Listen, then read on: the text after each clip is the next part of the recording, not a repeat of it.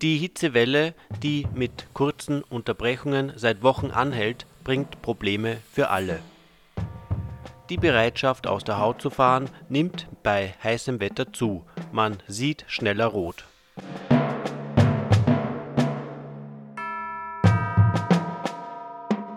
Die Folgen reichen von Fehlleistungen im Alltag bis zu schweren Blutverbrechen. Sicher ist, dass durch die Hitze eine gewisse Nervosität vorhanden ist. Zu sehen im Straßenverkehr, Taxilenker oder Lastwagenchauffeure, die sich beschimpfen, sobald die geringsten Schwierigkeiten auftreten. Und so ist es natürlich auch im persönlichen Verhältnis der Menschen untereinander, wenn sie in einer gereizten Stimmungslage sind.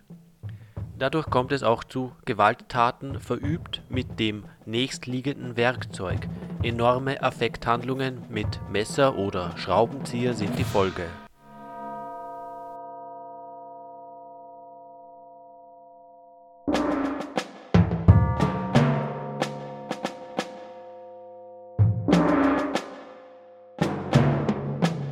Wenn allerdings, wie kürzlich gemeldet wurde, das Opfer durch 20 und mehr Stiche geradezu massakriert wird, dann wird der Täter voll verantwortlich gemacht, weil er einerseits nicht geisteskrank ist und zweitens, weil zu so einer ausführlichen Tat eine gewisse Zeit erforderlich ist.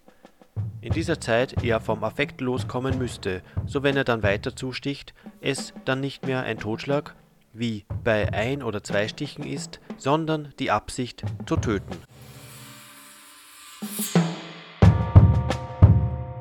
Das ist also dann das, was juridisch genannt ein Mord ist. Es ist keine Frage, dass die Gewaltdelikte in einer gereizten Stimmungslage durch übermäßige Temperatur, insbesondere durch Feuchtigkeit, also durch Schwüle, zunehmen. Hitzeperioden sind Krisenzeiten, sie erschweren das Zusammenleben. Doch der Thermometerstand befreit nicht vor Verantwortung. Selbstbeherrschung ist zu empfehlen. Auch dem anderen ist viel zu heiß.